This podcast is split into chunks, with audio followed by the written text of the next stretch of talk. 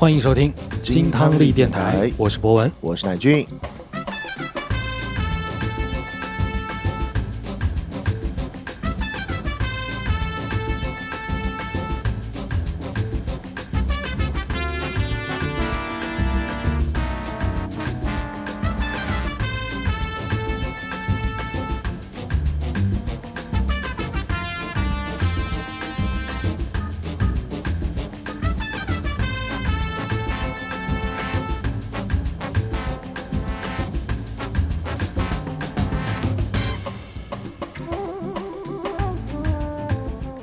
一期的节目，耶！今天这期节目，我们想跟大家来聊一个话题。哎，这个其实跟乃俊最近的这段工作经历有息息相关。哎，嗯，因为乃俊前段时间啊，有小半个月，又小半个月，嗯，他其实去了一个非常神秘的地方。月球，月球表面。哦，月球漫步，要 moonwalk，moon to the moon，to the moon，没有没有，就是去了海南岛，嗯。啊，那其实随着这个全球疫情的爆发啊，那其实整个国内有很多的地方反而又被炒起来了，嗯。当然还有云南啊，还有这个敦煌，还有新疆这一些地方，对。啊，其实都是。促进了这个国内大循环的一个经济体啊，这个也是蛮厉害的啊。其实呢，我估计应该有很多人都已经去过海南了啊。嗯，基但基本来说，应该都只停留在三亚这个地方啊。大多数人去海南，应该也是只是会去三亚，或者说是去海口。嗯，那其实整个海南岛还是有蛮多的新的地方是可以玩一下的，而且呢。呃，在海口跟三亚，我在过这个工作的过程当中，嗯，也会发现很多其实以前没有发现的一些好玩的东西。哦，还没有开发的，嗯，就是可能还相对于小众的，对，相对于小众一点，或者说会有一些，呃，有一些坑，然后或者说有一些呃便利的东西可以分享给大家，跟大家来聊一聊。哎，在我们开始聊之前呢，要跟大家解释一下。因为乃俊除了是一个播客主和酒吧老板这个身份之外呢，他其实是一个多年的旅行行业从业者。嗯，所以从这个角度出发呢，我们跟大家一起来聊聊关于旅行的，哎，说不定会能从他专业层面听到一些我们听到。哎，平时可能接触比较少的，哎哎，就是那种你知道灰色地带是吗？灰色的小地带，嗯，教你们玩一些好玩的东西，对，找一些点可以让自己高兴的点，嗯。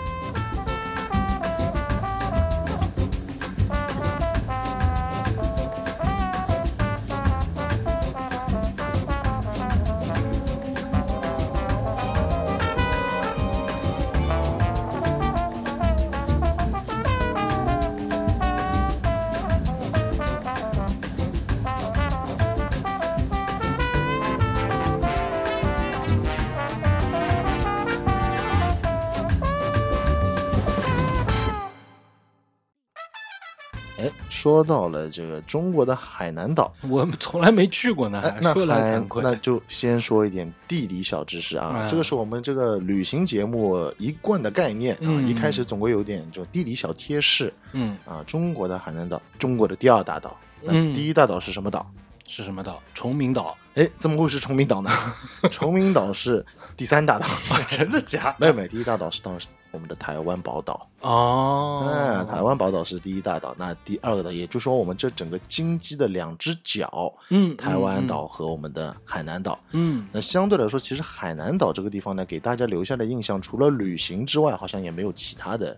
更多的影响，而且可能会觉得那个地方，并且它的 GDP 也很低啊，就前几年一直是在倒数第一名、倒数第二名这个样子。哦，是这样的。啊，就整体的都是靠旅行行业在撑的，嗯，没有过多的这种工业，那反而也是因为没有过多的这种其他的行业以及工业呢，能够把这个地方保持的整个环境还是比较 OK 的状态。啊，也是中国唯一一个全部都处于热带地区的岛屿。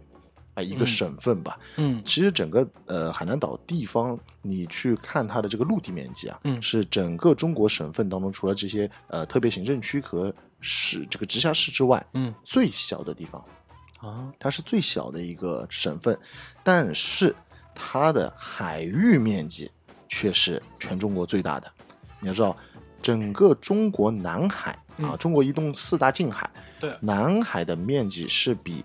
黄海、渤海跟东海加起来还要再大的，哦，啊，而且整个南海在军事战略上面都有非常非常重要的意义。嗯。那呃，包括说这个在越南啊、泰国、印度尼西亚、菲律宾，嗯，都是紧邻着跟南海是连接的，包括说我们的这个南沙群岛啊、西沙群岛，就哎。这些地方都是兵家必争之地 啊，所以我们整个海南在地理位置上面的重要性是非常非常的重要的，也就等于说是整个我们祖国大陆连接南海地区的一个最重要的桥梁啊，啊。哎，所以在这个时候啊，就是我们上初中的听众小朋友们，啊嗯，注意记好笔记。注意记好笔记啊，要嗯记住它的这个 point 啊，一个 point。那今天这期节目呢，我会先从这个地理环境上面先说，嗯，然后会带着大家一起做一次环岛的旅行哦哟，啊。那这其实这个呃台湾的环岛旅行是我一直梦想想去做的一件东西，但是在目前来说还没有实现。嗯，哎，那海南岛的环球这个环岛旅行反而倒是先实现了。哎呦，啊。其实整体来看，哎，也是不错的一个概念。嗯，啊、那然后最后呢，我们可能说再分享一下整个海南岛的一些冷知识啊，以及说这个吃喝玩乐方方面的这些东西。好，，好，OK，那其实呃，海南岛这个地方跟祖国大陆，我们都知道当中是隔了一条海峡的、嗯。啊，叫做琼琼州海峡，嗯。呃也就是我们这个琼嗯。啊，那个海口就是琼 A，嗯，三亚就是穷逼。啊，所以我每次到了三亚出差的时候啊，人人家都说，哎，接你的那个司机啊，那是穷逼了，多少多少多少多少多少，穷逼1 2 3 4 5哎哎穷逼多少多少，我每次一听都会心一笑啊，嗯穷逼真好好挺好玩的这个，就这海南岛的人民，三亚人民还挺喜欢自嘲的，嗯对对对在车牌上面自嘲一下，对对对是很好玩的一件事情啊。那然后当中这个琼州海峡的对面是什么地方？就是广东的这个雷州半岛。啊，哎，所以说从祖国大陆现在去海南，除了坐这个飞机之外，嗯。啊，还是可以坐轮渡的，嗯。啊、可以是坐轮渡开车在轮渡上面，并且中国是有传统的铁路线，嗯，到了那边之后，这个铁路拆分进入轮渡，到了海南，到了海口之后，嗯。再组装继续开火车。嚯，啊，这也算是在全球范围之内难得一见的这种工程。哎，这就挺好玩的，嗯，这个在放眼到这个九十年代的时候，嗯。啊、也那个时候也没有什么高铁，也没有那么大量的这个飞机航线可以被你选择，所以很多的北方客人要去海南岛的话，嗯。真是坐差不多三四天的火车，嗯。就一路南下，然后到了这个雷州半岛那边，嗯。然后再拆分，再到了海口，一路再玩到三亚。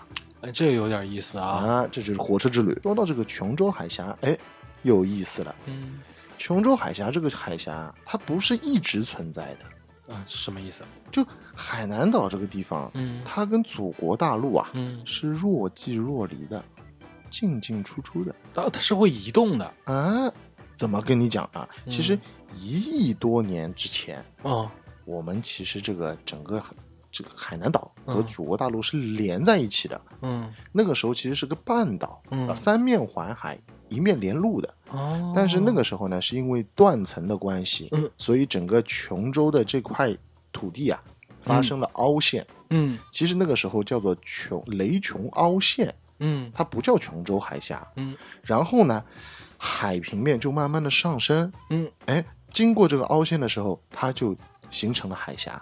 哦，然后呢，又由于它在第四季的时候两极的这个变化，因为全球有差不多有进入过整个历史来说进入过五次寒寒冬季啊，嗯。在第四季的时候又进入了一次寒冬季，嗯。那这不整个海平面又下降了吗？嗯，哎，又连在了一起，哦，然后一直到了一万年前，一万年前海平面上升，才再一次最终形成的琼州海峡。就是现在我们看到的，对的，所以它跟祖国大陆的整个的连接，它是进进出出，啊，就很暧昧。很暧昧。所以乃军，你这次去海南岛，说呃说是说是旅行团嗯为由，但其实你本身是一个地质学家，我是地球防卫队的，以你去考察地质了，对，因为有不明的那种生物体在那边运动，在海床里面运动。年前，对对对，因为后来奥特曼跟我讲去看一看，这样子。嗯，刚忙去调查一下。，对对，想变成光嘛。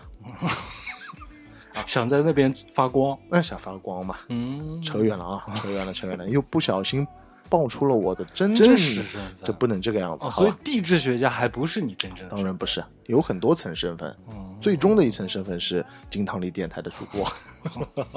啊，这无敌了啊！回到我们这个讲的琼州海峡，海峡讲完了，那海峡也很重要，因为其实海峡就是一个亚热带跟热带的分界点，正好是。那整个海南岛坐落于北纬十八度到二十度之间，嗯。是我们全中国唯一一个全都在热带的省份。嗯。那它整体的这个气候特征跟我们祖国另任何地方都是不一样的。嗯嗯嗯。它一年是没有四季的，嗯。啊，不像我们现在有春夏秋冬，嗯。在海南岛没有，在海南岛只有雨季和旱季，哦，因为它是热带地区嘛，嗯所以不一样。呃，整个的雨季跟旱季还是相对来说比较分明的，而且到了九十、十一这三个月份的时候，嗯台风是相当的厉害。嗯我以前经历过一周两次台风，啊，而且它这个台风跟上海不一样。那上海的台风永远都是擦边球，哎，对对那就是蹭蹭不进来。对，上海是有结界的嘛，那嗯整体有结界嘛，那三亚其实也有。我告诉你，之前特别是在八九十年代，再再往前一点，嗯每次一刮热带气旋的这种大台风，嗯整个的南部的沿海城市都会毁坏的非常非常的严重，嗯，一直到了南海观音巷，啊，哦我以为你要说一直到了有了光。有了光啊，有了光，那确实也是也是算有了光嘛。啊，又是佛对，光一直到了三亚这个南山寺那边，这个南海观音像竖了之后呢，其实后面就每次台风啊都是有惊无险嗯。啊、嗯没有说是正面的造成非常大的这种经济损失，啊，你说这种事情往往还真的挺玄乎的、啊，很玄乎的，非常嗯玄乎。那说回到这个整个热带地区来说，嗯所以在海南，我们其实是有很多的经济作物在其他地方是没有的，比如说像椰子这种东西啊，嗯那当然也广广东广西也会有，但是没有像海南这么的盛产。嗯但就是因为日照非常的强，嗯再加上整个气温很适合，所以它也是一个水果之乡。我们平时能吃到这种芒果啊、火龙果啊啊，这种特别说是那种这个这这段时间很好吃的荔枝啊，其实整个在海南地区是非常非常的多的啊。荔枝我很喜欢吃，就哎，但是这个东西不能多吃，因为前一段时间我就因为这个当地很多嘛，嗯而且他们还是有专门的好的那种无核荔枝，哦，哎，放纵了，这一对，一口就直接下去，哇，舒服的不得了。但是这东西吃的多会上火嗯，啊，需要降火。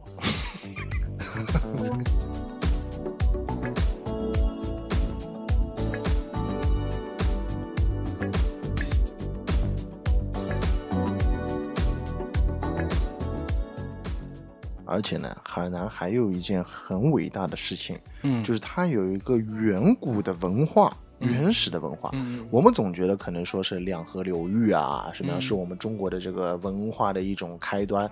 当然确实不错，这个文化是非常的兴盛。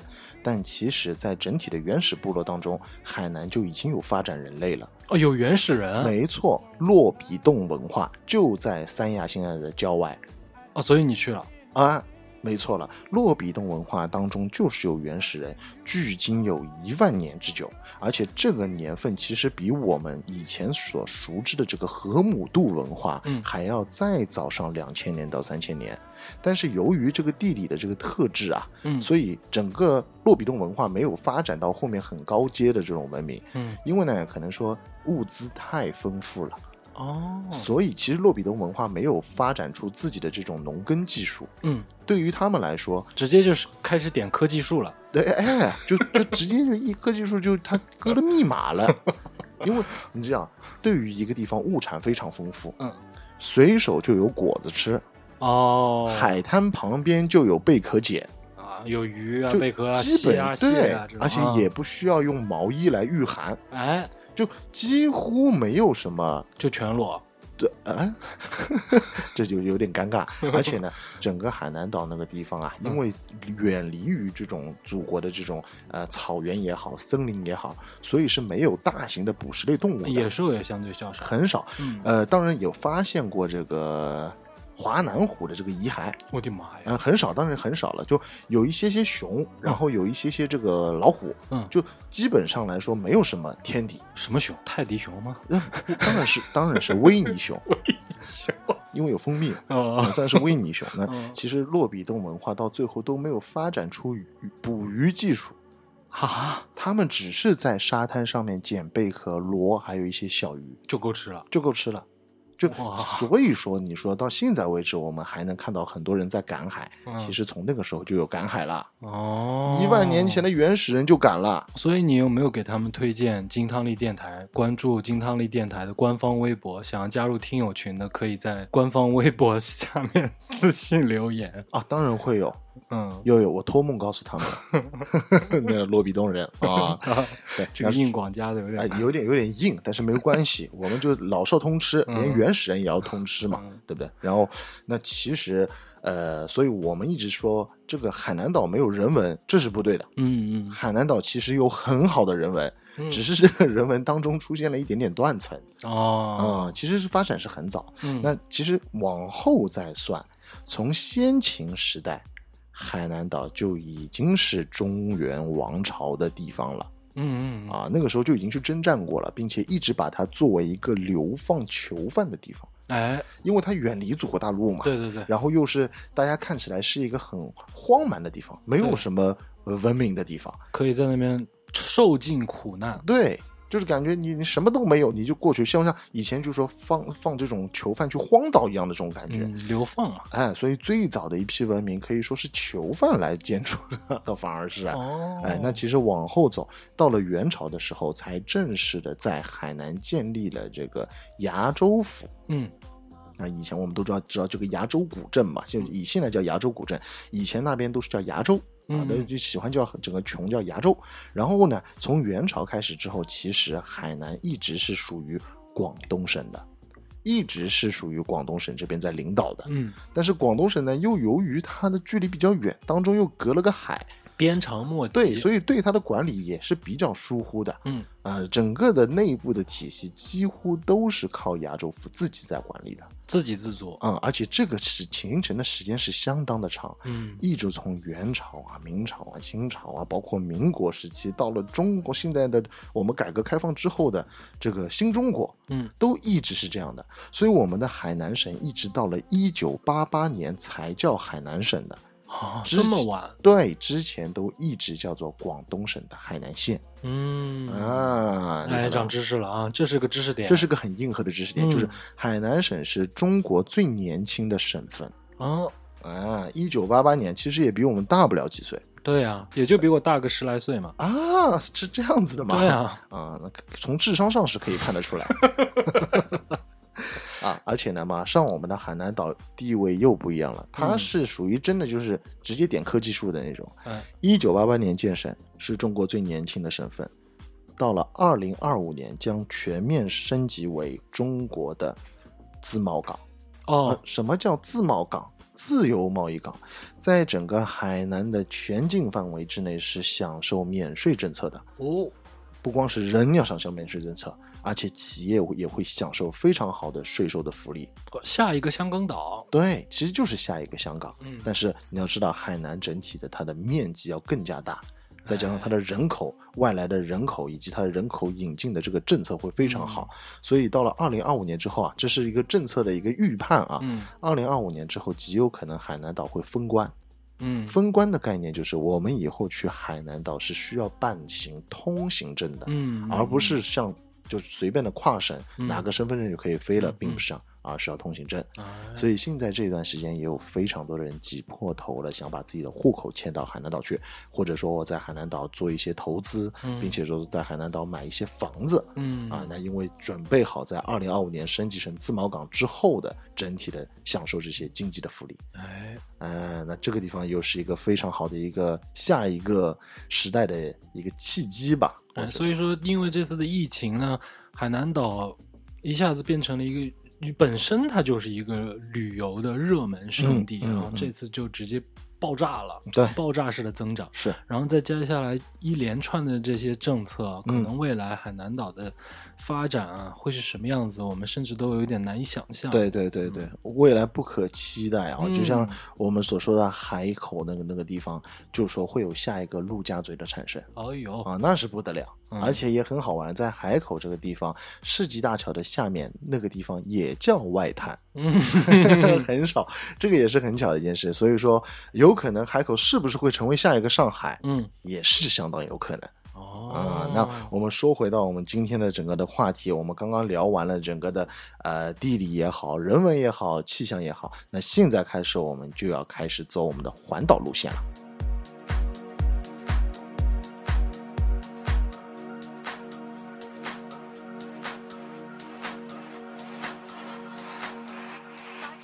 之前为什么没有说海南的环岛，而最近这几年开始，它的呼声越来越高了呢？嗯，首先要做到环岛，最重要的是什么？要致富，先修路。嗯啊，之前没路。对，以前关键是因为各个城市之间可能我这里到你这边是有路的，你再往下就没了。嗯，而且这普通的土路还不行啊，必须得是城际的高速公路。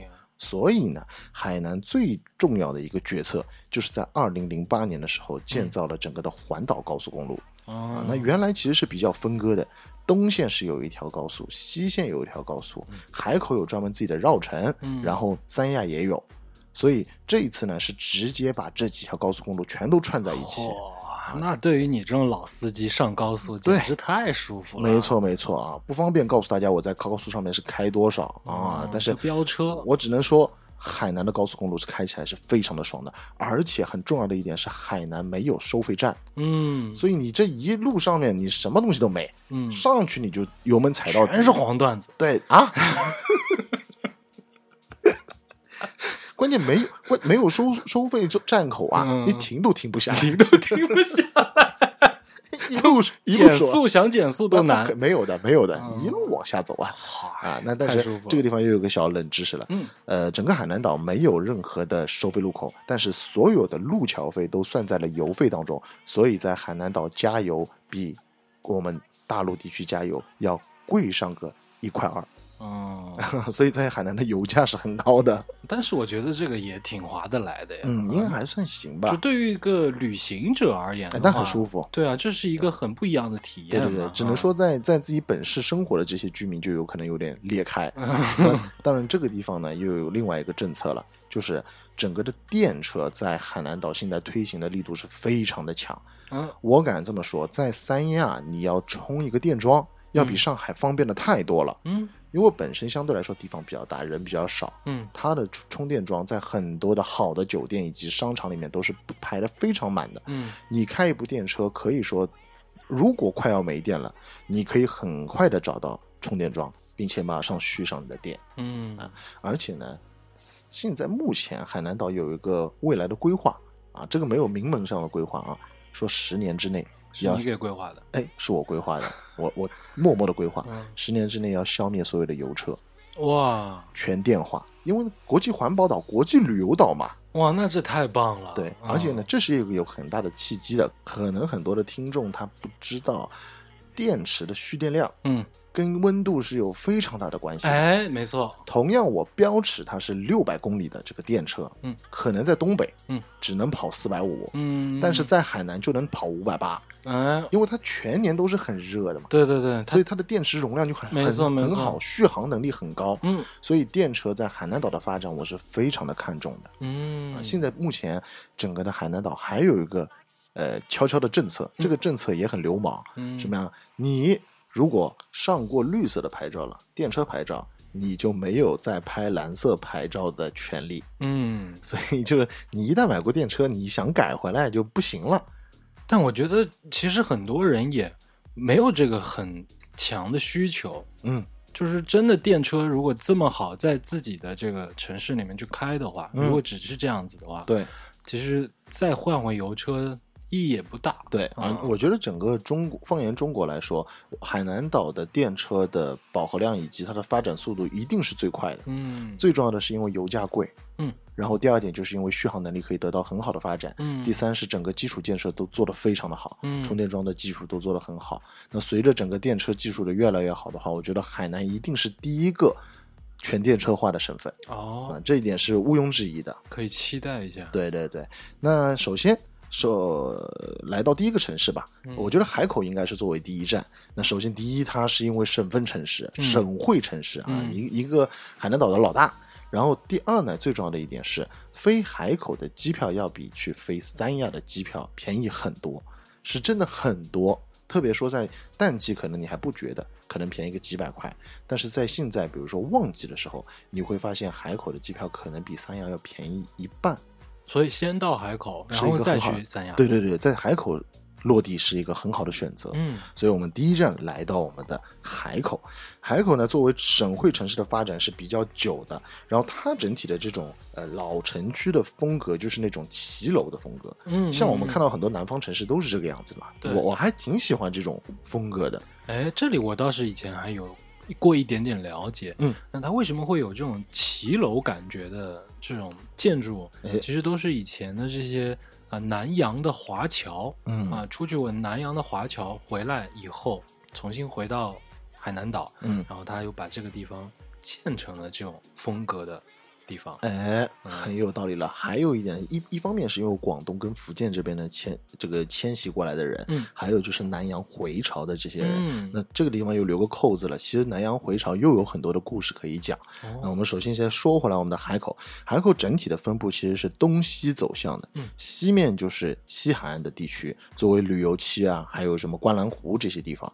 那中部地区就是目前的市区，西这个东部地区就是跨过世纪大桥之后就是海淀岛和新部岛。海淀岛是一个很漂亮的地方。嗯啊，海南大学就是坐落于海淀岛上面的。嗯整个这个大学啊，我觉得是难得一见的大，嗯就是真的是非常的大。我觉得这个学校走一圈可能要一天，哦，嗯，感觉果然还是地方大，还是人人好啊，很舒服。所以，说海南也是有分这个西海岸这一块的。嗯，就是说，呃，当然，它的西海岸其实是指的是海口的西海岸，嗯，不是说整体的 西西岸，不是美国那种，哦就没有很多很多那种 就不 rapper 不是 L A 那种，啊，不是 L A，嗯，就是那种正市场比较正常的西海岸。现在很多的新的酒店啊，包括说大的这种会议中心啊，全部都是开在西海岸的，啊所以西海岸也是目前来说最有实力发展的一个。所以真的是这么叫的吗？啊，是叫西海岸。他人家的妹妹，他人家的地方是真的叫西海岸。我真的，我听到这马上就会联想，对对，我一开始听到的时候也会觉得哇，就在那边打招呼，Yo man，对，但是啊，我我今天住哪里？住西海岸，我一下子觉得哇，这么这么洋气的吗？rap star，并没有，人家只是住在西海岸，就像我们住普陀区是一个感觉。哦你这个神经病啊！对啊，那那边的风景来说，就整个景点来说，最有名的是冯小刚的电影公社，那里面嗯。很多都是冯小刚以前拍电影的这种呃场景，那包括三四十年代，特别说是三四十年代那种老上海的感觉，呃，芳华呀这种电影里面的东西，哦影视基地。哎，就其实就是个影视基地，嗯。然后就类似于像车墩，哎，可以这么理解。他可太会挑地方了啊，啊！对啊，很舒服的呀。然后还有个很重要、很特别的地方，就是有个活火山的公园。啊，当当然现在在休眠，在休眠啊，哦在休眠，在休眠。但是很难得见到火山，你有见过吗？没有我也没有见过，但是在海口就能见到。嗯啊，这是一个很还有天鹅湖的动物园，当然因为里面因为有很多的这种热带的动物嘛，它别的地方可能看不到的这些东西。比如说有什么？哎，比如说有奥特曼啊，还有哥斯拉这些，可能说非洲裔的奥特曼啊这些东西，对，这个很多的这些嘛。那当然，你这个 你你你笑的了，我都不知道怎么接，笑的我都不知道怎么接，你这笑的我都不知道怎么接，我操！你无缘无故的。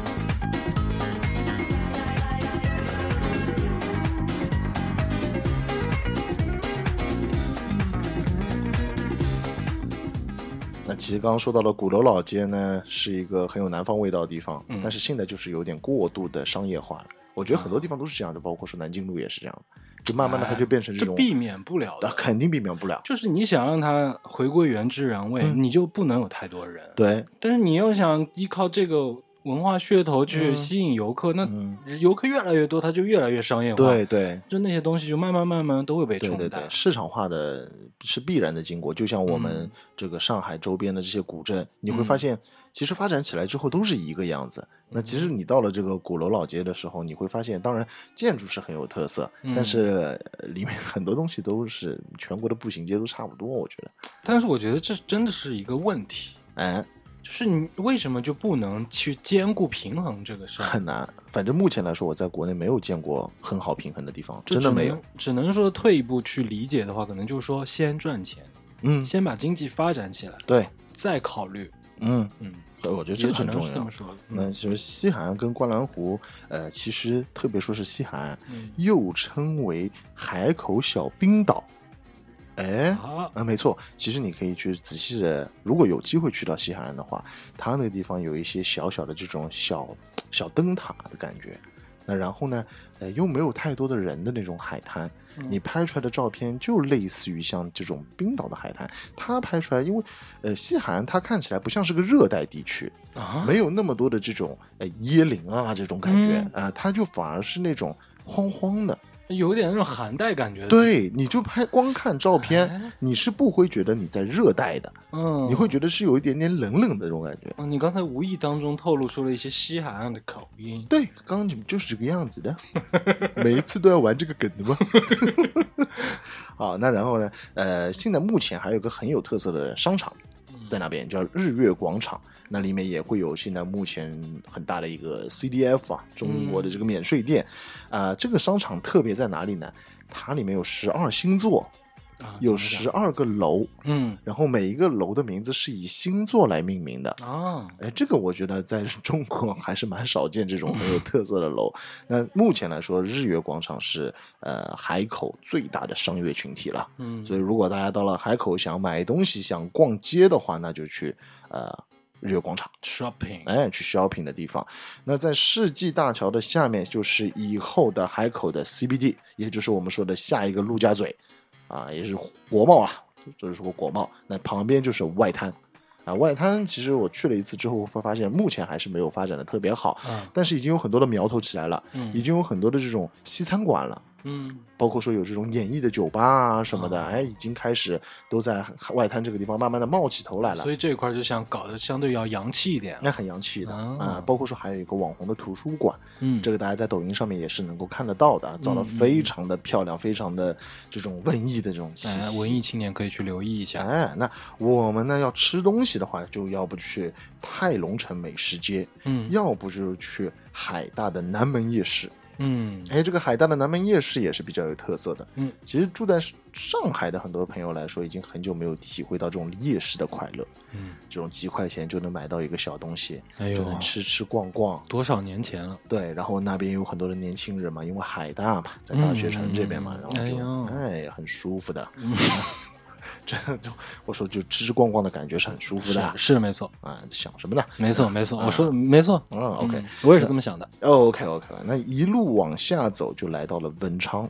啊，文昌鸡，哎，文昌鸡，没错了。这个文昌这个地方啊，本身是没有什么名气的啊，但是有鸡，有哎，很有名的鸡，有鸡有名的鸡，有名鸡，很嫩。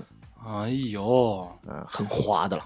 哎，所以就每一次看，就比如说一些视视频啊、短视频什么的，好像介绍都说文昌鸡应该就是海南岛似乎吃这一块的一个很有必点、必点、必点。嗯，就像其实文昌鸡只是当地的一个称呼嘛，它是个鸡种嘛。对，到了。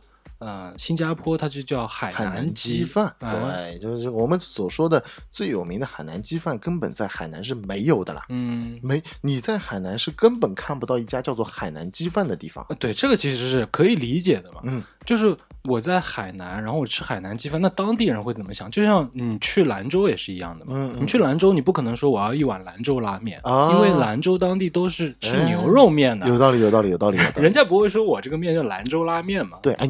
其实博文这么一说就能理解了。嗯那只是说，可能很多的这个新加坡人会觉得，哎，海南鸡饭很好吃，这个海南鸡配饭很好吃，嗯所以就叫它海南鸡饭。嗯慢慢的，大家都觉得，然后我们就会回到海南之后，觉得，哎，怎么没有海南鸡饭？好奇怪。其实文昌鸡就是我们所吃的没错了，没错了。那它的有也有自己一些比较特殊的做法，会把它做的非常的啊、呃嫩滑。其实海南鸡饭，海南鸡给我们最多的印象就是嫩滑，嗯还有包括它其实最重要的是它的蘸料。嗯，当然对，，新加坡人是做过改良的。嗯。我们会发现新加坡人他们，我们现在在上海吃到的海南鸡饭里面是有这种绿色的酱啊、黄色的酱啊、红色的酱啊，啊，对对对，在海南其实是没有这些酱的，哦，很简单的酱油、小米椒，还有这些蒜末，啊，这是最原汁原味嗯，的，然后可能会放一点青柠，后就是小的那，种金桔柠，哎，啊就可以了，不会搞太多的这种酱，嗯我是没见过。就那些酱带颜色的那种，好像感觉都是这种东南亚的那种，哎，它是调制出来的，很巧妙的做了一个改良，嗯啊，那当然我觉得也也都不错啊。嗯那在海南这边的话，呃，两家店吧，第一家就是那个吉英家的盐焗文昌鸡，因为它的做法会相对来说不太一样嘛。嗯那另外一家就是力哥文昌鸡，那这两个也都算是二十多年的老牌子吧，嗯啊，还算是不错。那然后呢，其实我想说的反而是我们不太清楚的这个地方，就叫做龙楼镇。哎，龙楼镇这个地方为什么它特别？因为它可以看到火箭发射。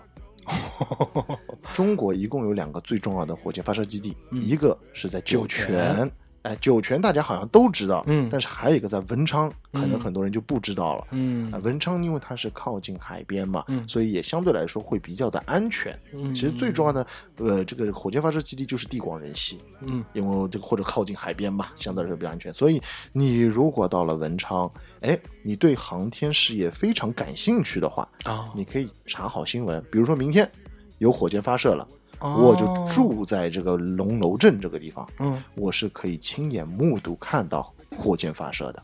哦，啊，我觉得这个是大家有必要去尝试一下的。这个我感兴趣哎，我也非常感兴趣。嗯这个当然我是没有那么巧的，正好碰到啊，你这这次去，所以还没有看到，火箭发射的，是的，是的。啊当然，我觉得。我一定会去看着新闻守它一次。下次我们一起去。OK，你是真的感兴趣吗？我真的是感兴趣，你对发射的事情好像都挺感兴趣的。是就喜欢看人家射嘛。哇，你这上了高速，这油门就下不来了。那在这里呢，可以看到火箭发射之外呢，旁边还有一个叫做文昌航天教育基地，但这个地方就不太建议大家去了，因为它不是常日开放的，有可能你会去吃到闭门羹。哦，而且呢，这个教育基地里面呢，也并没有太多的让你惊艳的东西。我觉得很多的对针对于我来说啊，我看火箭发射基地其实并不是说我想去了解里面的构造或者怎么样的，没错我其实就是想看到它升空点燃的那一刹那带给我的感动，啊，对？吧？就是这种感觉很。震撼的感觉。对对对对对，所以呃，我觉得这个教育基地大家呃可去可不去吧，嗯 就是这个。那还有，当然它也有自己的文南老街，嗯呃跟我们刚前面介绍的差不多，但是在这个地方相对来说就会比较有人文一些了。啊，就是有生活气的。嗯，有生活气的这个文南老街，而且呢，里面的物价会低很多哎，啊。其实除了海口跟三亚之外，其他的地方的物价都还好，嗯，都会感觉比一二线城市要有一个明显的差距的。但是在海南的海口和三亚，你是感觉不到的。啊这种其实我倒是喜欢去的地方。嗯，我也就是我比较看喜欢看那种生活气比较重的，就是没有太过于旅行哎干涉的这种地方。对对对对，就想去走走停停看看。嗯，对吧就看看当地人是怎么生活的嘛，跟我们的生活到底有哪些不一样？对，那还有两个地方呢，叫做铜鼓岭和奇水湾。这两个地方相对来说去的人比较少，但是也可以去看一下，因为它的风景也算不错。还有一个地方是大家比较熟悉的，叫做东郊椰林。啊，那嗯在三亚也有个很有名的店，就叫东郊椰林。嗯那其实东郊椰林为什么叫东郊椰林呢？因为整个海南有一半以上的椰子树都在这里。啊，能想象到这个椰林的密度吧？嗯，整个海南有一半以上的椰子树都在这，那这这蚊子应该蛮多的。没有没有，哎，很奇怪了，我好像真没在椰子很多的地方感觉到有蚊子。我不知道是、啊我我不知道是不是有这个问题。其实我在海南没有感觉到有很多虫，说实话，真的，没有这个困扰，嗯，可能虫都被你身边的人吸引了。哎，但是壁虎很多，嗯，哦，有可能壁虎太多了，把虫都给吃了，哎，有可啊，能，有可能吧，嗯就是这。壁虎漫步，对，那说到椰子奶，哎，又有一个好玩的事情了。海南岛上其实是本来没有椰子的，啊哎、，它是一个没有椰子的地方。椰子啊，就当地人告诉我，这椰子是以前从菲律宾漂洋过海过来的。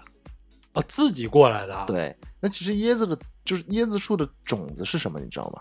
是什么？就是椰子，嗯，懂吗？哦就那么大一个，对，椰子树是全地球种子最大的植物类科，哇，因为椰子就是椰子树的种子，嗯。它掉下来之后就随着这个海啊，嗯。一路的漂泊，一路的漂泊，漂到了海南这个地方，嗯。而且必须是也是在东海岸这个地方登陆的，嗯。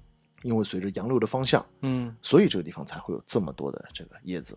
啊嗯，，这个椰子也是生命力很强，它到了海边之后滚啊滚啊，要滚到那边落地生根，就开始长了。哎，有画面了，对，有画面了，啊所以这个地方也有很好玩的。我们所谓的很多的海南的椰子，他们的老祖宗是菲律宾的椰子。嗯 那然后就车子继续往下开啊，又开到了我们的琼海博鳌。那其实说到博鳌这个东西啊，大家对于这个地方的印象只有一个，博鳌论坛，对 哎，这个是确 确实是这样子的。那呃，说句实话，这个地方是除了博鳌论坛之外，真的没有什么可以拿得出手的东西。还真的是这样这是这个样子。但是呢，我觉得它就是一个真正意义上的海滨小镇。啊，所以它还是有说头的，嗯，对啊，它其实就是一个海滨小镇。嗯，如果除了博鳌论坛之后，它确实不值得一说，但我觉得其实是值得一去，嗯因为那个地方有很多的小东西，嗯，你可以随便待一个这种在东屿岛上面待，找一个小酒店待一下，然后可能说去中心渔港。嗯买一下这种，呃，他们中心渔港是可以直接买这种船下来的海鲜的，嗯，所以这个是一个很不错的体验。呃，当然，大多数可能我们会习惯性到这种大型的海鲜市场里面去挑东西，嗯。但是在那边的话，你直接在守着港口拿下来新鲜的第一波，哇，那这种感觉还是蛮不错的嘛，是是对吧？啊、那当然那边还有一个很网红的餐厅，叫做海的故事。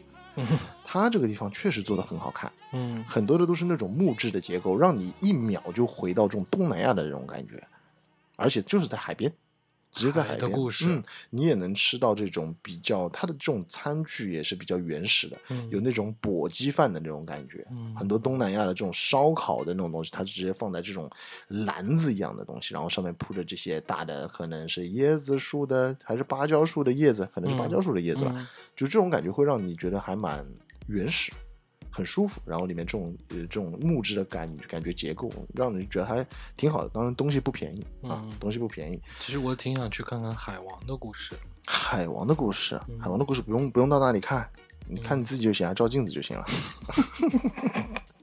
那当然，那边还有我们很重要的这个博鳌论坛的永久会址啊，每年其实嗯博鳌论坛还在开了。是啊，那么永久的会址当然也可以去看一下，但其实没什么好看，就是环境还不错。嗯那当然，作为我们会展行业来说，其实是有很多的全国性的大会，也是会在那个地方，因为有足够大的会场，嗯有很好的基建，然后嗯并且有很多的酒店群，所以有很多的大型的会议是会选择在博鳌这边开的。所以它这边就已经有了一个特定的属性了，嗯当然在那边发展呢，也主要就是核心这一块儿，对对对，啊而且在博鳌呢也有机场。嗯现在整个海南岛三个大机场吧，嗯就是海南的美兰，还有就是三亚的这个凤凰，还有就是我们博鳌的机场。嗯啊，博鳌的机场相对来说没有那么大，整个全国飞的航线也不是太多，嗯但是往博鳌飞的话，也算是一个不错的体验，因为可以去文昌、去万宁都会比较近。对于嗯博鳌来说、啊，你想去周末可能度个小假，因为飞博鳌的机票也不是很贵嘛，嗯可能说去飞个博鳌玩一下，我觉得也是个很不错的体验。哦哎，那车子继续又往下开了啊，嗯到了万宁。其实万宁这个地方是目前正在崛起的一个很新的旅行城市，我觉得，怎么讲？嗯、它炒得很热。嗯它其实整个万宁是有三个部分来组成的。第一个是神州半岛，也是最早开发的一个地方。呃，神州半岛最主要就是一个像漫画一样的红白灯塔啊，一个打卡的嗯景点，然后别的就是高尔夫球，在那边有很好的高尔夫球场。嗯，神州半岛。那第二个组成部分就是石梅湾，第三个部分就是日月湾。那重点要讲一下这个日月湾。日月湾现在其实是一个很有很有名气的网红景点，就是冲浪。哎，冲浪这个东西，你到了日月湾，就像跑到了澳大利亚的这个黄金海岸一样的感觉啊，非常长。而且呢，整个海南岛地区来说，日月湾那边的海浪的这种情况以及水深度，它的沙滩的长度是最适合冲浪的。全国只有日月岛。是可以做这种非常好的冲浪的培训的，最专业的都在日月湾，啊，这一点很重要。而且在日月湾现在也有个很神秘的小岛，叫做嘉景岛，也是玩冲浪这块儿。哎，没有，嘉景岛是一个不可以登岛的地方。不可以上去的，但是有俱乐部可以在嘉景岛的附近去做水上的项目，有一些浮台。嘉景岛旁边的水质是真的非常的清澈，可以媲美可能说巴厘岛这些地方。而且呢，我们可以看到很多网上流行的这种。玻璃船的那个照片，嗯，用这个就是小的这个航拍机，啪往上一飞，然后一个女生坐在这个玻璃船里面的这个，就是在嘉景岛这个地方出来的，出现的啊，最早就是在嘉景岛这地方的，因为它的水质确实是非常的好。那这两个地方是我爱的，哎，因为我对冲浪这个事儿其实还。挺有兴趣的，我想体验体验。对，我觉得如果说大家对于冲浪感兴趣的话，不妨到日月湾那边去住个四五天，因为那边也有非常专业的教练，他会有很好的一个体验课程，或者说进阶的课程。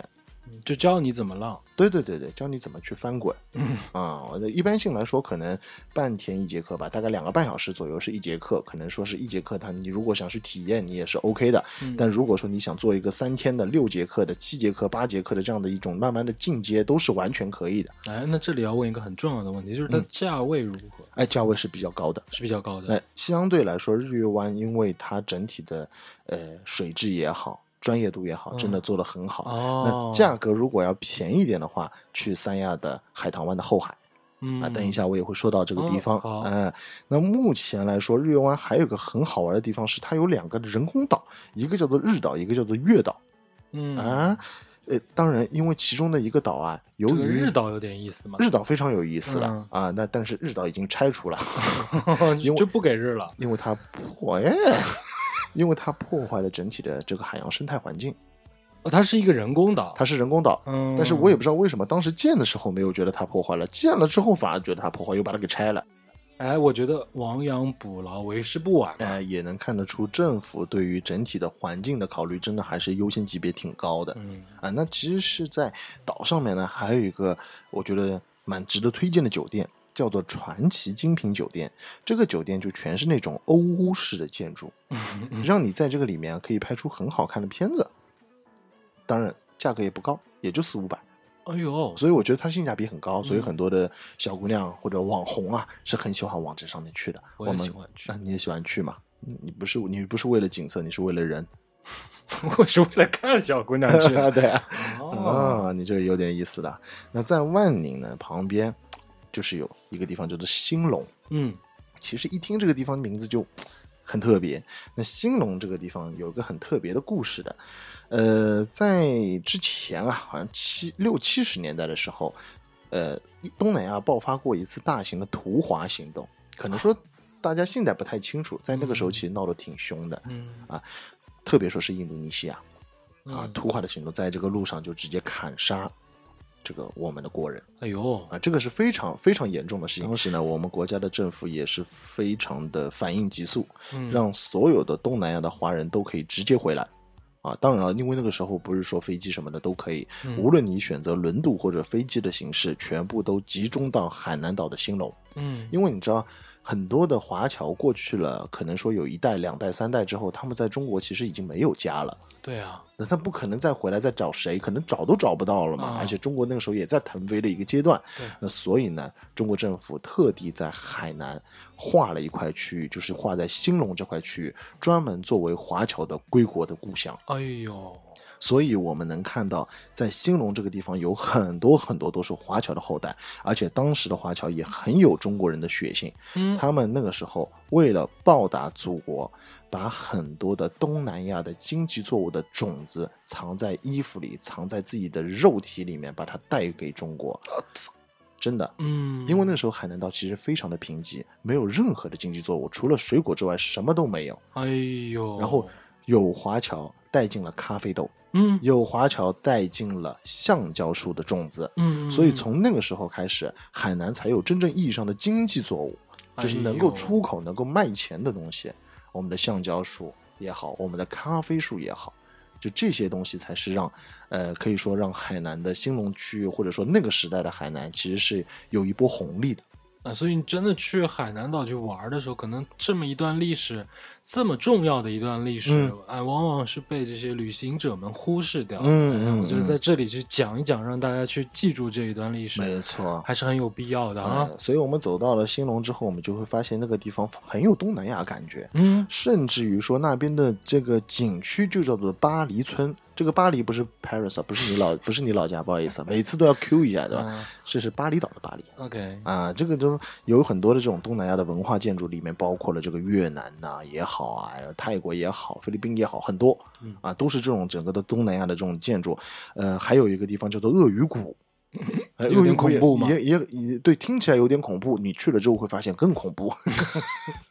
就就你知道吗？就是他们那个地方其实是跟我们旅行行业者都知道的，就是很多的这种有鳄鱼也好啊，然后东南亚也好，然后咖啡基地也好，嗯就是我们在那个地方就像去了一趟印度尼西亚一样，真的。哦，就是这几样东西，其实就是以前在印度尼西亚也好，去泰国也好，都必须会去的地方。就是全部是带过来了啊，就是带过来一模一样带过来，非但把这些带过来，还有咖啡谷也带过来，你能够看到很多的这种呃咖啡，而且包括说在那个地方很多人的吃习惯呢、嗯也是跟其他海南人不一样的。嗯，在兴隆的习惯，早上要喝咖啡的，哎要吃马拉糕的，真的哦。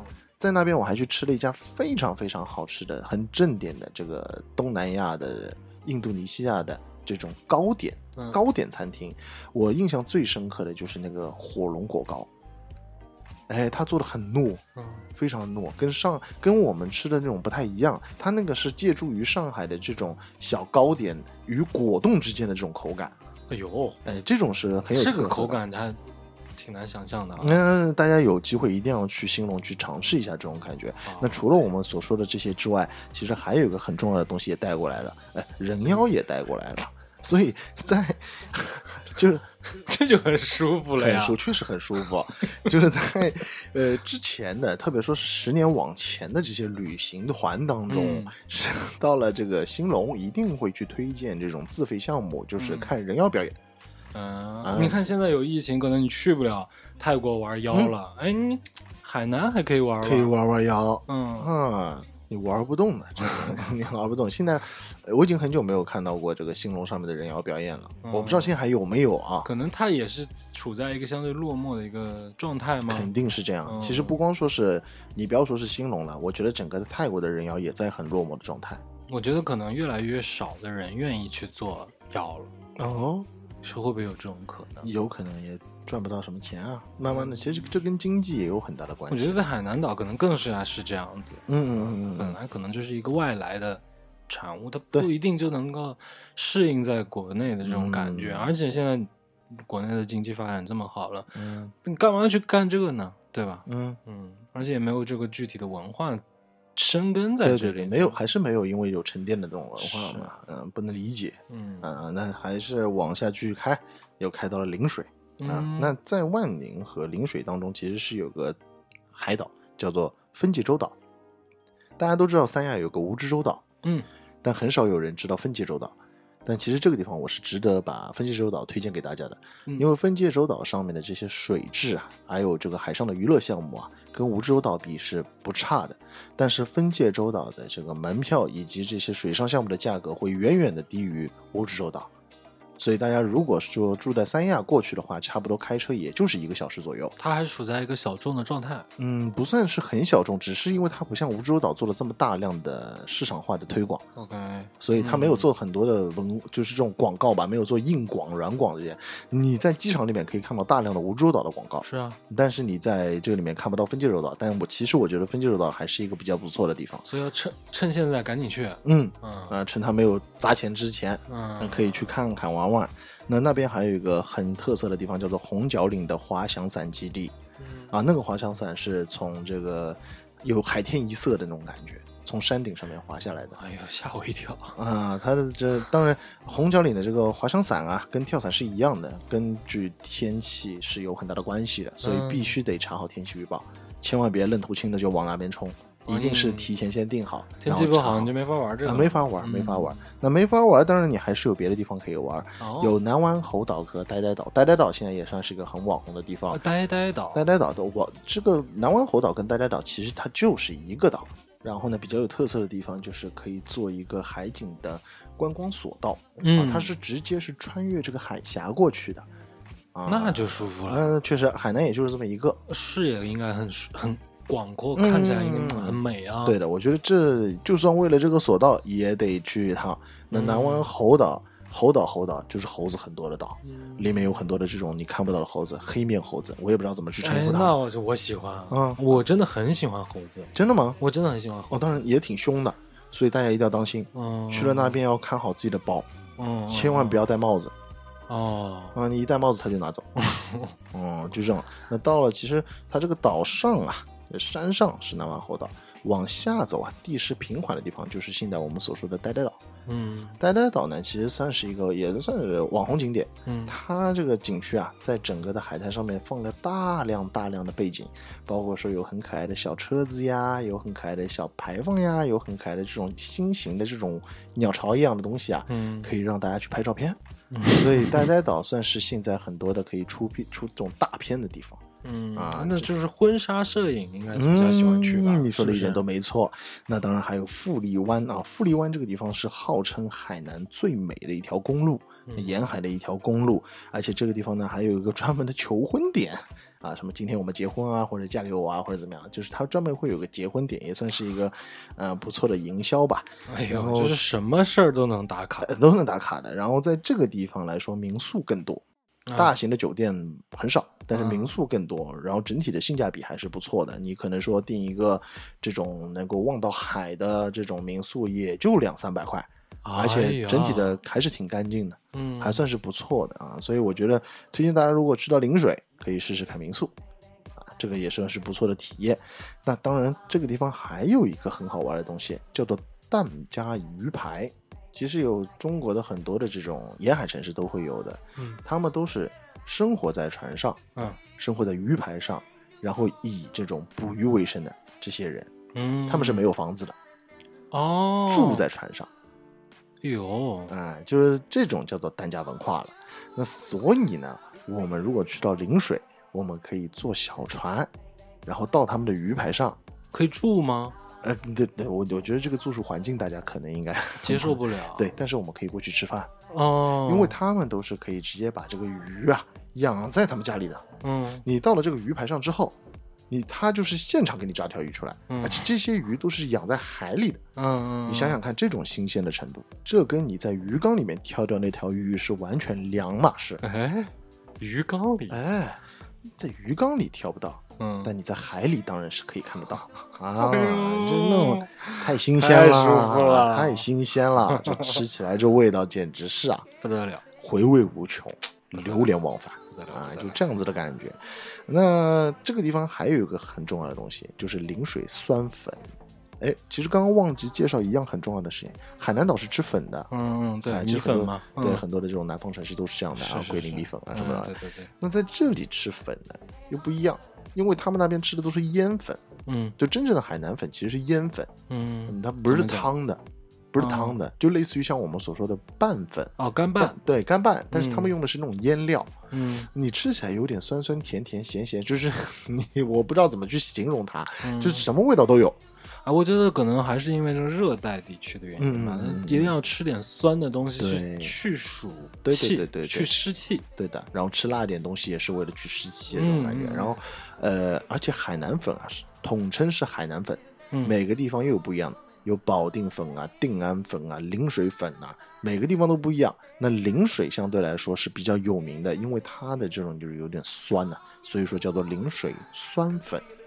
啊，大家去了陵水，一定不要忘记吃陵水酸粉，这个很重要。哎，那接下来就是到了我们的很重头的、重要的旅游的大据点——三亚。三亚其实不想太过多的去介绍，因为很多人都已经去过三亚了。嗯，好吧，那我们就翻篇，好吧，直接哦，说下。很快，对，我们就直接说下一个据点。不可能，一定要还要再说一下三亚。哎，那其实三亚我们很很简单说一下，三亚的整体的分布，呃，下了机场就是三亚湾，嗯然后就是大东海。就我三亚，我是从西面往东面讲，三亚湾、大东海，大东海就是最早的在八九十年代的旅游景区啊那现在已经漏掉了，漏掉了，落寞了哎漏掉了，漏掉了。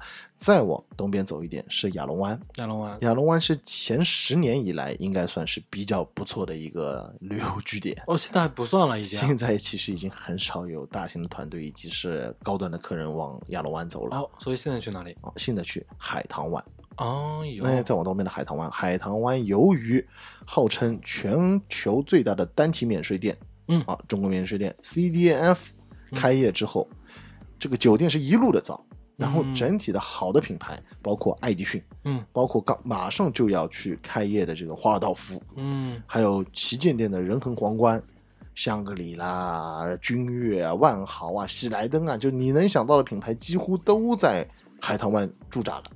所以去那儿还是享受去了。啊，对，就是到那边去享受然后整体的购物也是比较便利，但是海棠湾的物价很高，嗯是真的非常的高。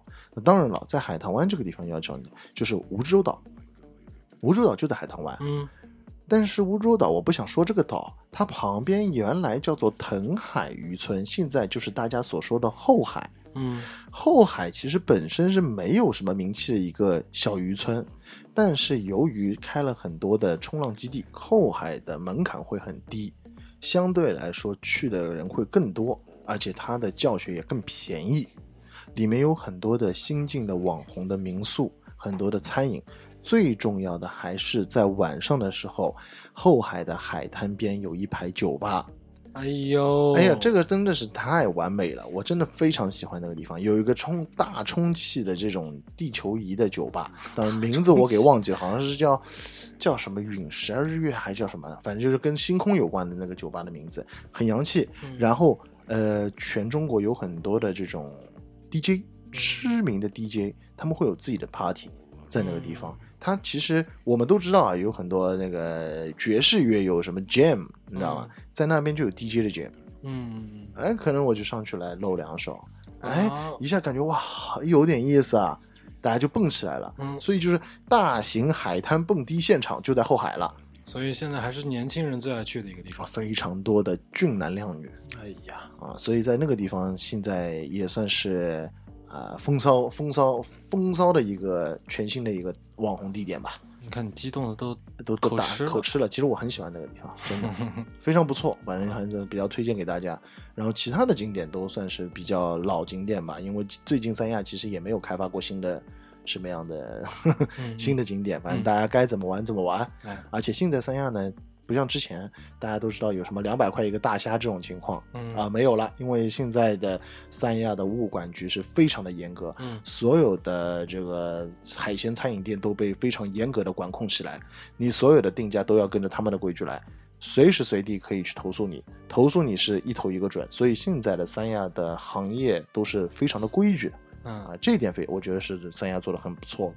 那继续往西线往上，就是一个很好听的名字，叫做东方，哎，东方市，东方市这个东西啊，呃，比较有名的是跳伞基地。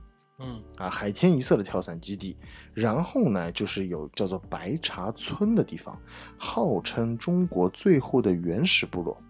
哎呦，哎，老家你老家当然，他所说的原始部落不是真正的这种，呜呼不是不是 不是这样的，啊就是说是离家文化的这种传统哦，就原住民。原住民。因为啊海南其实最重要的是本土文化，是离家文化、嗯苗族文化。嗯啊，汉人其实也算是比较厚的，就最主要是这三个民族了。啊啊啊那你知道苗族的重点还在贵州嘛？对但是黎族除了海南，没有其他地方有，嗯只有在海南有。嗯那嗯当然，这两个族其实蛮相近的，服装也好，他们的传统也好，其实很相近。然后黎族有个很好玩的一个小故事吧，就男人如果说要结婚，我要追求你，要跟你在一起，你的爸妈会让我爬槟榔树。嗯。啊，一定要爬槟榔树，爬上去爬下来，好像听说要爬三个来回，啊，就是不会爬树就不能不行，哎呦，就黎族的小哥哥、小阿哥，嗯，是必须会爬槟榔树的，会爬树，会爬树，这是考验什么呢？考验蚂蚁上树的能力。没有考验的，可能说是你。其实最主要的，他们是考验的是你的这种勇气。哦啊，就会觉得你一定要是一个有勇的这个男人。突然之间就变成正能量了。可能我脑子当中想的还是 怎么怎么突然间？什么叫做突然之间？我一直是很正能量。哎呀，然后接下来呢，还有很重要的一点就是东方有。整个 海南岛最好吃的烤乳猪，你笑什么？就是当然，我觉得就是说烤乳猪很奇怪，因为没有人会想到海南有烤乳猪很有名，是这个意思，对不对？就没有人会想，但是我只能告诉你们，在那边的这个张家老字号的烤乳猪店是真的非常的好吃，嗯啊，这个皮就感觉像吃烤鸭一样的感觉，这个也蛮奇怪的，嗯，这是粤菜传过来的吗？我觉得应该是，嗯，我觉得就是，其实整个海南岛他们的大菜系啊，包括说他们这个吃的这个海鲜啊，很多其实都是粤菜的做法。但是真正的本土人吃海鲜是很简单、很简单的，就是一锅白水，嗯，煮海鲜，什么玩意都没有，嗯，酱汁就是酱油。哎，我觉得可能就是越临海啊，就是新鲜的食材，往往就只需要最简单的烹饪方式，就这样子。早上起来就是一碗稀饭，嗯，所以你在海南是看不到像我这样的人的。如果你在海南看到一个像我这种身材的，一看大概一百六十斤、一百八十斤往上走的这些人，嗯，就会被当场处死。怎么会这样？对吧？把人家搞得来像像像土著流氓一样的感觉。没有没有没有没有，不是。烤乳猪，那我这也不是烤乳猪啊，我这个是属于烤老猪啊，烤猪八戒。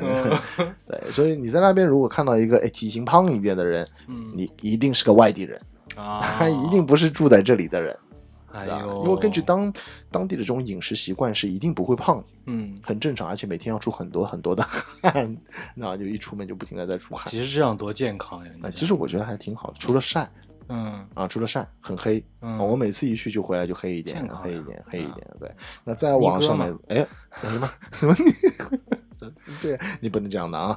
我们再往上走呢，就到了儋州。嗯啊，其实这就是我们整体从东线往西线走的最后讲的一个城市，因为再往上走就回到了海口了。啊，那儋州这个地方，其在之前是一点名气都没有的，嗯，但是就是因为造了个海花岛。然后海花岛厉害了，海花岛用了一千六百个亿，哇！对，就你听到这个投资额，你听到这个数字都已经觉得很爽了。对，就你你听到这个数字，就应该知道这个岛有多牛逼。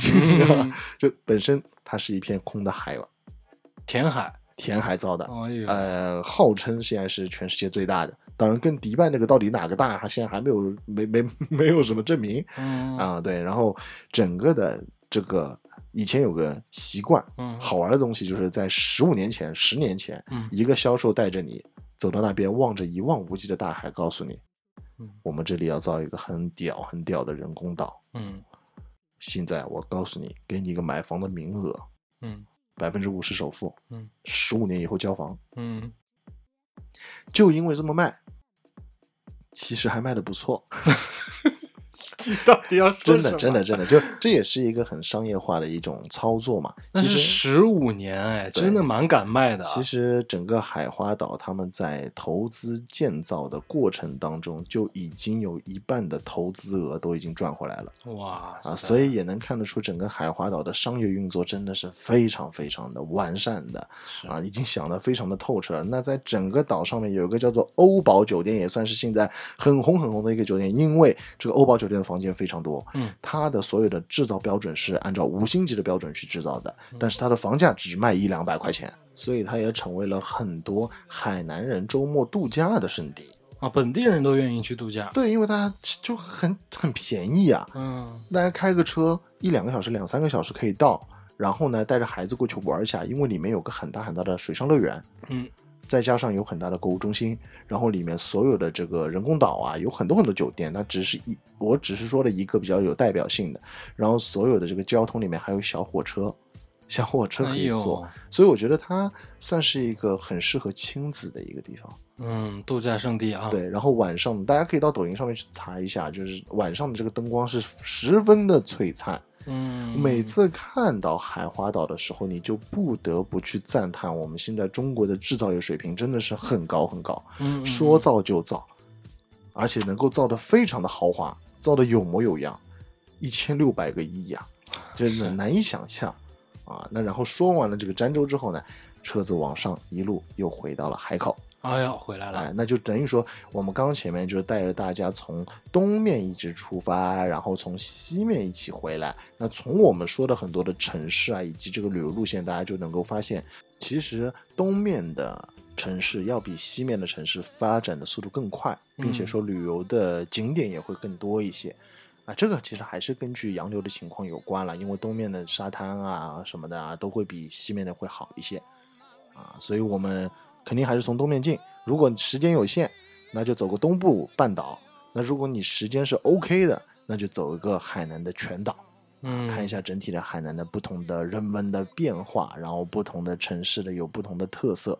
那我觉得今天我们刚刚前面所说的这个就是海南的环岛之行。那接下来就是要说一下我最喜欢的一样东西，就是吃方面的东西。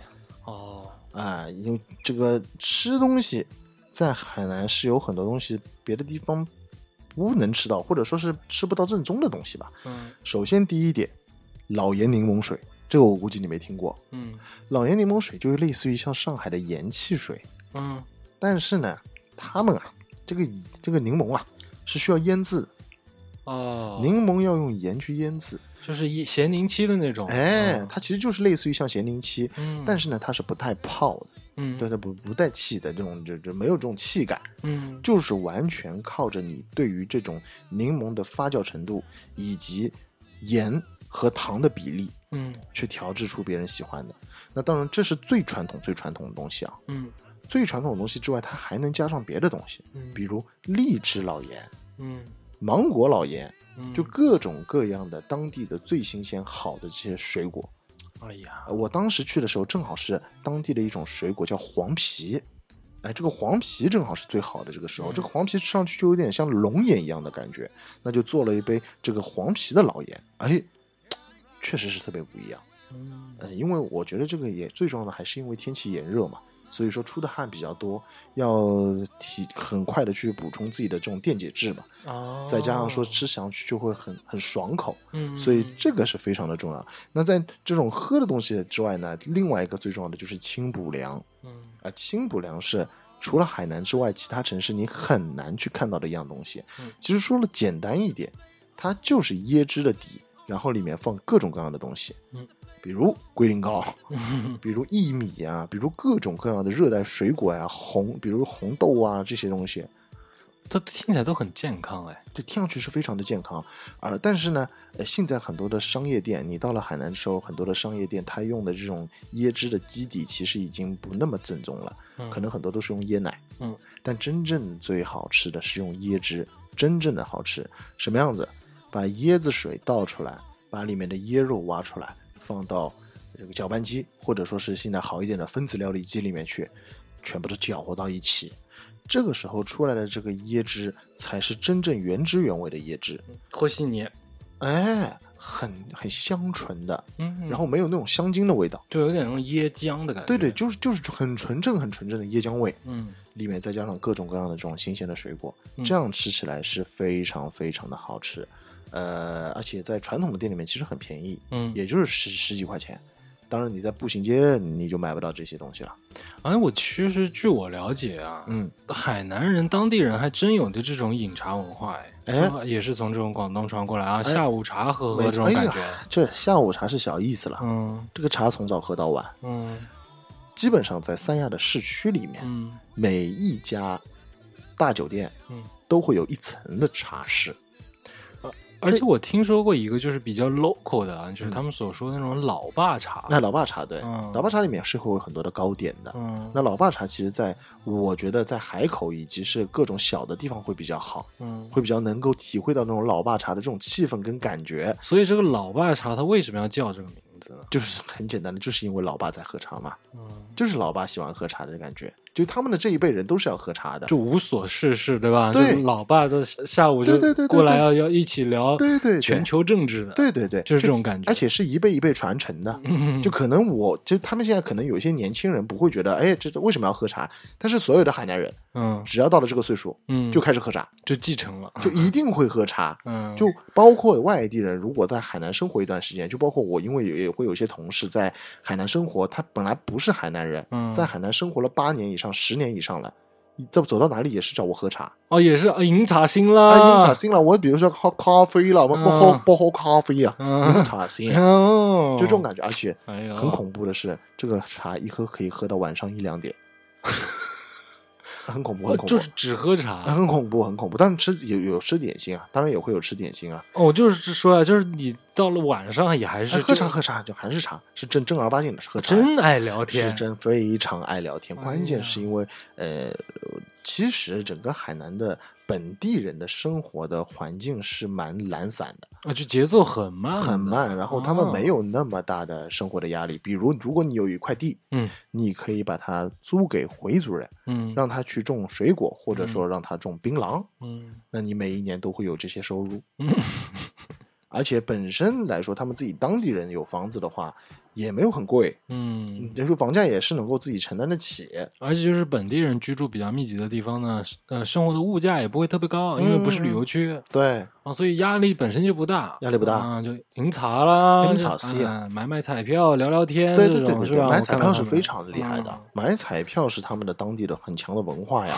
博彩业可以说是得到蓬勃的发展，也蛮奇怪和。旅游业一样。就是你一个是，比如说你是个上海人，你就可能在这种生活节奏当中，嗯完全看不太懂他们在干嘛，不太。懂，而且他们的生生活一定是当中有两个小时午休的，嗯，吃完饭之后必定要睡觉。就这一点，我们在生就工作节奏当中会有点不太 match 的一点。嗯，就我们可能说在工作的时候会很忙，一直很忙，一直很忙，很很高强度的去 push，但是就是他们中午要睡觉，这个其实我我我倒是蛮有能感受的，因为嗯。其实，在北方也是有这种呃啊也会方式的啊，哦。就是会有一个很长的午休的时间，嗯真的就是就是我我记得那会儿就是我读书的时候，嗯。嗯，我在老家上学的时候，就是每天都是中午要回家吃饭的，然后要睡午觉，睡醒午觉了，然后再来上课的啊，这样的吗？哎，但是来了上海以后，一下子就不习惯了。啊，那你上海就一个，小时嘛，对吧？对吃完饭了，可能休息一会儿，就马上就接着就来了。对对对，然后我那会儿还在考虑这个事儿呢，一个是生活节奏慢也是一方面啊，嗯还有一个就可能就是说，养生，呃，就是这可能是这是我妈那会儿跟我说的，可能是因为高原的一部分原因，啊，可能会有缺氧，啊。我现在想想也觉得不太可能。我在上海到了中午，我觉得我也缺氧。也想缺氧，也但是我想睡觉没办法，嗯，没这个时间让你睡。对我觉得其实还是每个城市的发展，对归根结底影响到了有午休时间的长短。所以我经常会在比如一两点的时候会打电话过去说，哎，这个东西什么时候能给我？他说，嗯哎，不好意思，我老板还在睡午觉，就这样，就就我就很炸，嗯 就很炸裂。但是呢，其实经过了这样半年一年的时间之后，我也可以能去习惯这样生活了其。实就是一个节奏的问题。对对对嗯对对他这边的运转就是这样运转。对你要是硬 push 他，可能它还没没有意义更乱了。对，是的，嗯我觉得就尊重文化吧，哎，就很尊重文化。嗯 那说回吃的东西之后，其实最重要的也是有海鲜嘛。嗯那边其实最重要的海鲜，但是我推荐大家，如果要吃贝类的话，就吃当地的芒果螺吧。嗯因为芒果螺算是他们这边是比较盛产的一样东西，而且我觉得也蛮蛮好吃的，可以做这种辣炒啊什么的。嗯那但是我觉得在当地其实没有必要买波龙，还是买锦绣龙吧，嗯，就是小可以买小青龙或者说锦绣龙这样子，不要去买波龙，因为小波龙。青龙，小青青龙，龙，不要买波龙，这样不用不用买波龙，波龙的本来也就是外国的物种嘛，对吧？那或者说买一点皮皮虾，那当然，而且我不建议大家去买很大很大的皮皮虾，因为很大的皮皮虾你的味道是进不去的，哦，所以我其实建议大家去买中小号，甚至于你可以买中小偏号的这种皮皮虾。所以就不要追那种大的，其实有的时候反而太大也不舒服，不真不舒服啊！嗯你追求的是短小精悍就可以了，嗯还是要入味，要品那个滋味对，要要有活力。啊。还是要有活力。而且呢，其实我跟大家说，吃海鲜最主要不是看它的大小，或者说它贵它就买的好或者怎么样，并并不是这样的，是有月份的。比如像皮皮虾的话，这个月份去就很好吃，嗯，这个月份它就是会有带黄的，嗯所以它即便就是很小，看上去比较小的，它也是 OK 的，肉质啊什么都 OK。啊，就是这个时候正好是皮皮虾的产卵期。对，嗯所以你你要去大家去了解一下它的这种呃文化的，了解一下这种生物的习性。你这样子的话，其实能够在最好的时间去吃到最好的海鲜。了解一下皮皮虾的文化。哎，那那反正它这个，比如说这种青衣啊，或者说石斑，那边的石斑其实不贵嗯啊、比如说青衣，但是我在那边吃了一个鱼，还是蛮推荐给大家，很便宜，嗯叫扒皮鱼，嗯，但那个鱼很好吃，可以推荐给大家。好嘞。对，基本上来说就是这些啊。那当然还有椰子鸡，但椰子鸡现在全国都各地都有了嗯啊。因为以前的椰子鸡是因为椰子运输不便嗯啊，没有那么新鲜，嗯所以说海南的椰子鸡你最好只能到海南吃到最好的那种。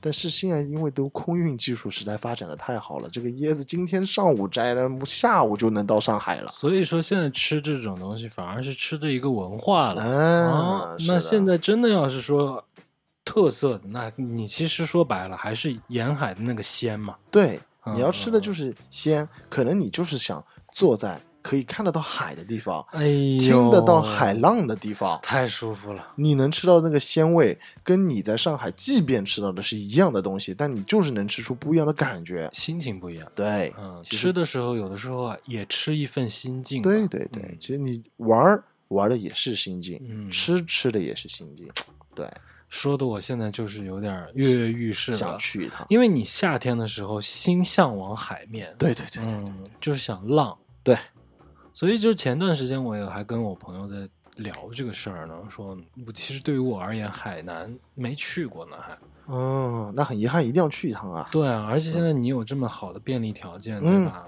就过去与你相遇，哎，咱们一起一起是不是去后海，来点老爸茶？呃，来点老爸茶啊，来点老爸茶完全没问题。说实话，我我其实并不是说对于老爸茶这个东西有什么执念，嗯我只是觉得那种感觉，我想体验一下，嗯嗯嗯嗯，就是那种悠闲。因为，嗯、如果我脱离我现在的工作环境了，嗯我去到那边了以后，可能我就喝上一杯最差的茶，嗯，那我就在那儿坐一两个小时，我什么都不用想，嗯哎我就随便跟聊跟你聊聊天，对吧？没有。其实我告诉你，在海南基本上没有人会喝很好的茶。就是要喝那种感觉，对对对对，就是那种悠闲的感觉，对对对，哎，这是一个，嗯。我觉得我现在听着就挺向往的。嗯。还有一个呢，我听你讲完呢，就那海鲜那是必定了，嗯。海鲜是必定了。